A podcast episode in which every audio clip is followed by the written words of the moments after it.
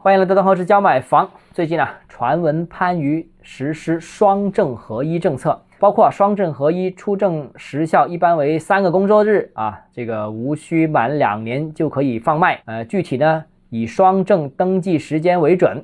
另外呢，这个还满足一定条件呢，其中包括权利人为同一人或者夫妻关系，两证建筑面积之和不大于一百八十平方米，两房均无抵押状态。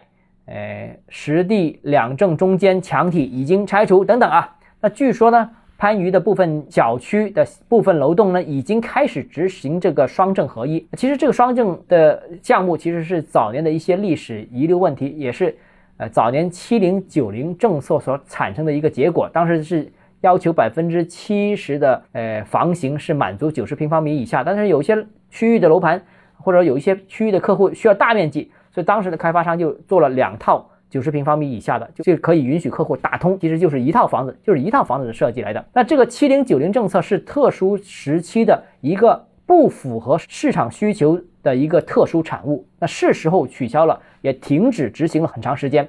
但是这个历史遗留的问题却一直存在。那现在呢？好了，市场不景气，需要释放市场需求，需要盘活二手市场。如果能够二证合一。那这些房子就更容易卖，因为如果一套房子有两个证的话，那就必须要求买家是本地人，而且必须要求买家一套房子里面有啊才能买这些房子，所以这个是不利于盘活二手市场的。